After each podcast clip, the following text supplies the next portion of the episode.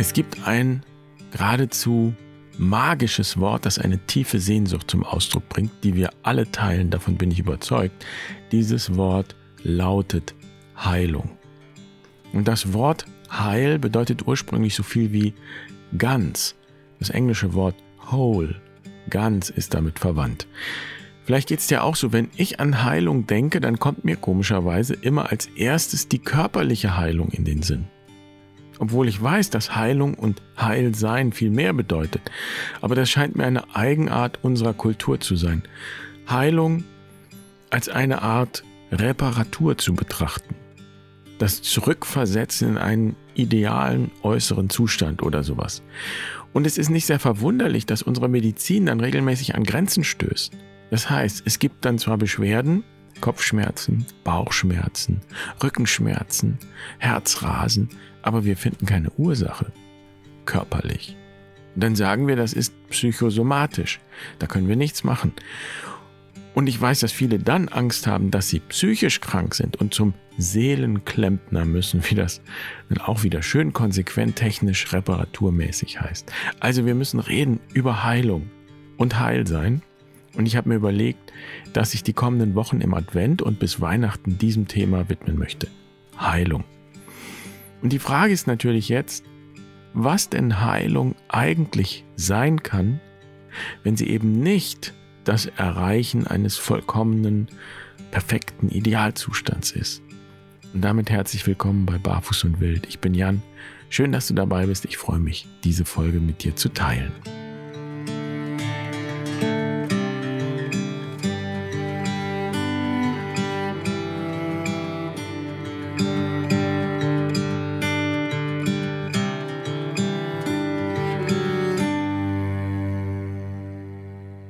Fange mal ganz woanders an, als du vielleicht erwarten würdest, nämlich bei dem Abschnitt aus dem Evangelium, der heute am ersten Advent gelesen wird.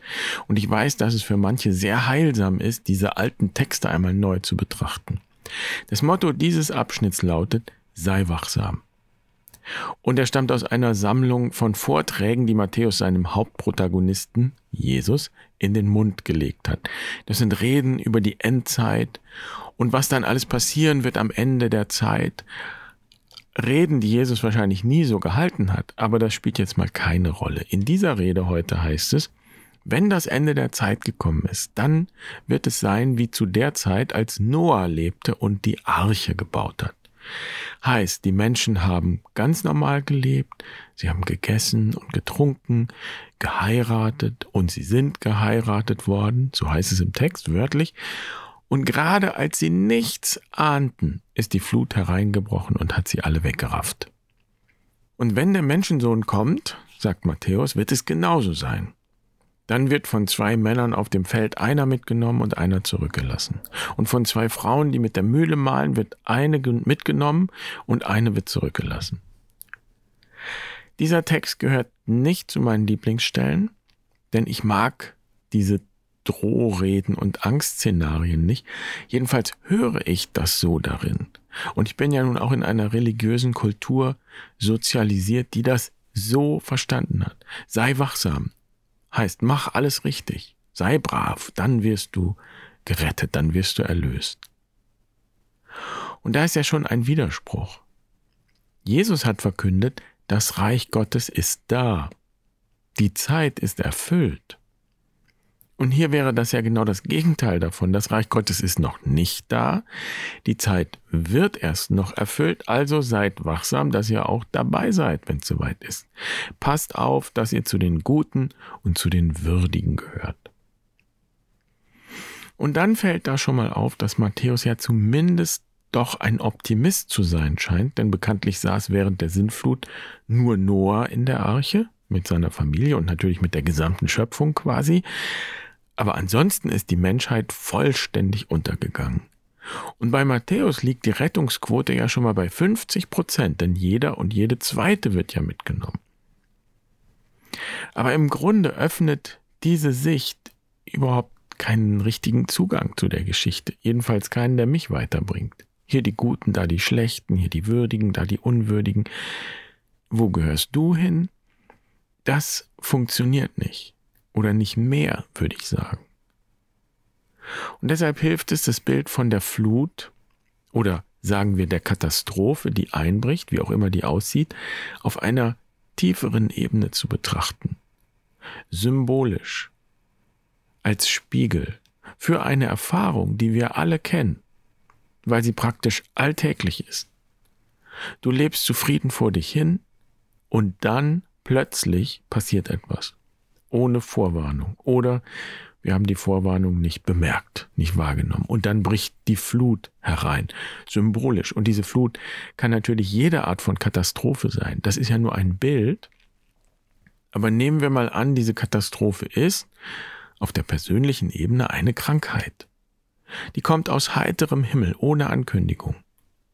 So ist es ja oft. Eine Diagnose kann eine Katabasis sein, ein vollständiger Zusammenbruch. Alles, was bisher galt, gilt nicht mehr, denn die Krankheit ändert alle Vorzeichen.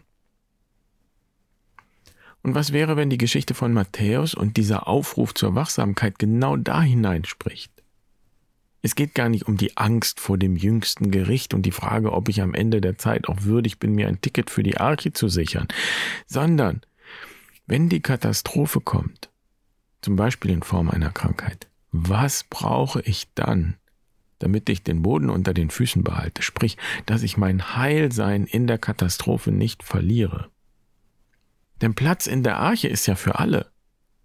Die Frage ist ja nicht, ob alle rein dürfen, sondern ob alle rein wollen.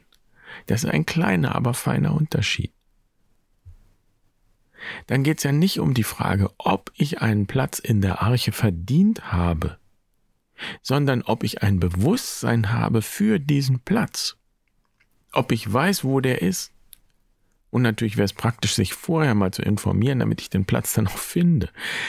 So, aber das ist ein wichtiger Punkt. Ich verliere mein Heil nicht, weil das göttliche Gericht mich verurteilt und es mir abspricht. Nein, das Reich Gottes ist da. Die Zeit ist erfüllt. Das ist die Botschaft im Advent.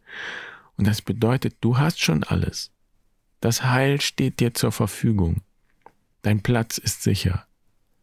Wenn du dein Heil verlierst, dann könnte es daran liegen, dass du die Orientierung verlierst, dass du den Platz nicht mehr findest oder dass die Verbindung gestört ist oder wie auch immer du das dann ausdrücken willst. Jetzt kann man natürlich fragen, ja wunderbar, was hilft mir das, wenn ich krank werde? Wer oder was heilt mich denn dann? Was soll das heißen, du bist ja schon geheilt? Du musst es nur noch glauben. Danke für die Frage, würde ich jetzt sagen, denn sie macht ja etwas Wichtiges deutlich. Und da sind wir wieder bei den Eigenarten unserer Kultur. Wir tun uns unendlich schwer damit, einen unvollkommenen Zustand oder zumindest das, was wir für unvollkommen halten, als einen Zustand zu sehen und zu akzeptieren, in dem wir Heil finden können oder eben Heilung. Wir nehmen zum Beispiel in der Regel an, dass Heilung dann beginnt, wenn wir körperlich unversehrt sind. Das heißt, solange die Krankheit noch da ist, ist keine Heilung. Solange Schmerzen und Zipperlein noch da sind, ist keine Heilung. Erst wenn nichts mehr zwickt und zwackt und wenn es keine Krankheit mehr gibt, dann sind wir heil. Und natürlich, diese Sichtweise hat eine Berechtigung. Also das nur als Klarstellung. Natürlich macht es einen Unterschied, ob ich mit Grippe ans Bett gefesselt bin oder ob die Grippe weg ist und ich wieder aufstehen kann. Das ist eben eine äußere Art von Heilsein. Aber taugt diese Auffassung, um die ganze Wirklichkeit zu erfassen? Die Frage ist, ob wir uns zusätzlich eine Art von Heilung, und Heilsein vorstellen können, die über das rein äußere körperliche Heilsein hinausgeht. Und das wird ja spätestens dann interessant, sage ich mal, wenn es keine Heilung im äußeren körperlichen Sinne gibt, weil die Krankheit einfach nicht heilbar ist. Oder weil es das Alter ist, das mich plagt beziehungsweise die Symptome des Alters. Und wir hatten es ja neulich schon davon. Wollen wir wirklich so weit gehen und sagen, dass das Alter eine Krankheit ist? Und ich will das noch ein bisschen auf die Spitze treiben. Wenn wir nochmal ganz genau hinschauen und diese Endzeitpredigt bei Matthäus genau lesen, dann ist es nicht der Menschensohn, wie es da heißt, also Christus, der uns vor der Flut vor der Katastrophe rettet, Also da ist nicht hier die Katastrophe und dann kommt dort Christus und rettet uns und holt uns raus, sondern Christus selbst ist diese Katastrophe. Matthäus sagt, der Menschensohn kommt wie ein Dieb in der Nacht, wenn wir es nicht erwarten. Also da ist ja noch viel mehr Provokation, denn das widerspricht ja völlig dem, was wir in unserem ja, religiösen Mainstream gelernt haben. Christus ist doch der Retter, der Erlöser, der ist doch nicht der Dieb, der uns das Heil stiehlt. wenn ich in dem Bild der Krankheit bleibe, ist es möglich, sich vorzustellen, dass Christus in der Krankheit ist? Das hieße ja übersetzt, dass Heil in der Krankheit liegt, auch wenn wir eben krank und nicht gesund sind. Und nochmal, für die Situationen, in denen es Heilung im äußeren Sinn gibt, macht diese Frage vielleicht keinen Sinn. Aber was ist eben, wenn es keine Heilung gibt? Wenn wir das nicht mehr unter Kontrolle bekommen, wie das so in unserer Vorstellung ist, medizinisch, wir haben den Brand unter Kontrolle. Also was, wenn es nicht mehr so läuft, wie wir uns das lieber vorstellen würden? Ich habe einige Menschen vor Augen, an die ich jetzt denke, die alle genau wissen, was ich meine weil sie unter einer Krankheit oder einer anderen Katastrophe leiden, ja, die sie sich nicht ausgesucht haben und die plötzlich gekommen ist, wie ein Dieb in der Nacht. Und es gibt sicher in ihnen auch einen Teil, der sich nichts sehnlicher wünscht als Heilung, aber es gibt keinen Weg zurück. Es gibt für sie nur einen Weg weiter durch. Wenn ich jetzt das Bild nehme, das Matthäus da zeichnet, da gibt es nur zwei Möglichkeiten. Einer wird mitgenommen, einer wird dagelassen. Eine wird mitgenommen, eine bleibt da. Mitgehen oder dableiben. Mitgehen mit Christus oder dableiben. Wenn wir die alte Brille mal absetzen, durch die wir in der Regel schauen, die Brille der Erlösungsspiritualität, die sagt, sei wachsam, dass du am Ende zu den Guten gehörst, verdien dir dein Heil, dann wird am Ende alles gut. Pass auf, dass du zu den Gewinnern gehörst. Wenn wir diese Brille abnehmen und schauen, dann erzählt dieses Bild ja eigentlich nur, dass es genau zwei Möglichkeiten gibt, wie eine Art Grundentscheidung. Entweder gehst du mit Christus oder du bleibst da. Und angenommen, diese Entscheidung trifft nicht ein höheres moralisches göttliches Gericht, das über deine Würdigkeit entscheidet, sondern angenommen, diese Entscheidung triffst du selbst. Sei wachsam dass du in der einbrechenden Katastrophe die Verbindung nicht verlierst. Zu dir selbst, zu Christus. Und letztlich ist Christus nichts anderes als ein altes Codewort für das Selbst und für das Heilsein. Das heißt, das Heilsein ist dann nicht etwas, das noch kommt. Das Heilsein ist etwas, das schon da ist und das ich verlieren kann. Aber nicht durch eine Krankheit oder sonst eine Katastrophe, sondern durch meine Entscheidung, ob die nun bewusst getroffen wird oder unbewusst, das sei mal dahingestellt. Weil wenn wir durch diese Brille schauen, dann würde zumindest die Botschaft Jesu Sinn machen, das Reich Gottes ist schon da, jetzt und hier, in allem, so wie es ist. Sei wachsam, mach die Augen auf. Und dann würde es auch Sinn machen, dass Jesus zu allen, die er geheilt hat in den alten Geschichten, sagt, dein Glaube hat dich geheilt. Und das wäre dann auch die Botschaft, um die sich der ganze Advent dreht. Advent heißt ja Ankunft. Adventus Domini, die Ankunft des Herrn. Das ist es, was da erwartet wird. Und der Widerspruch liegt natürlich darin, dass der Herr, also Jesus, uns sagt, ihr braucht das gar nicht erwarten. Das ist schon da. Das ist ein bisschen paradox. Aber es erinnert uns zumindest daran, wo wir das Licht suchen können, wenn wir es nicht mehr sehen. Advent, Weihnachten geht es ja ums Licht. Das ist die Botschaft von Weihnachten.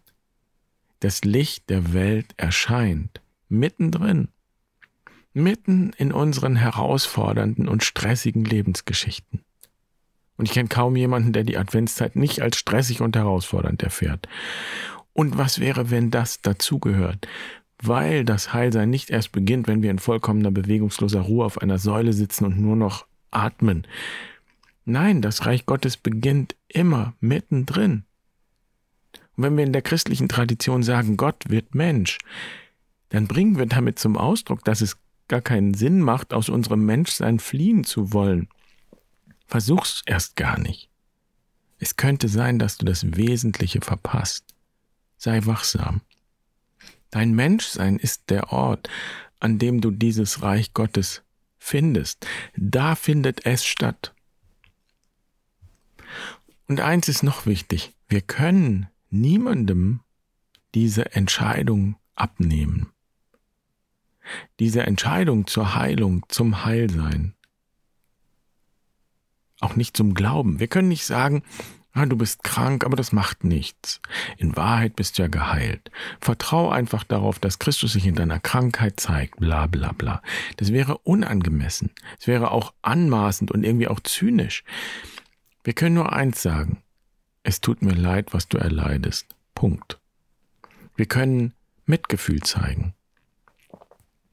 Und was wir tun können, wir können segnen.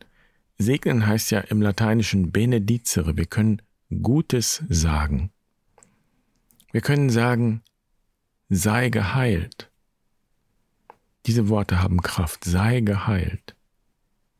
Sei geheilt in allem, was dich belastet. Sei geheilt in Kummer und Trauer, in Zorn und Schuld, in Neid und Stolz. Sei geheilt. Sei geheilt in deinem Verstand, in deinem Körper, in deiner Seele, in deinem Geist. Sei geheilt in Krankheit, Müdigkeit und Schmerzen sei geheilt. Sei geheilt in Sorgen und Ängsten. Sei geheilt in zerbrochenen Beziehungen, Zweifeln, Verdächtigungen, Eifersucht. Sei geheilt. Sei geheilt in Verrat und Trennung. Sei geheilt, indem du dich ganz sein lässt, indem du annimmst, verstehst, loslässt und vergibst. Sei geheilt. Sei geheilt im Inneren deiner Seele. Sei geheilt in dem Geist, der dich liebt. Sei geheilt.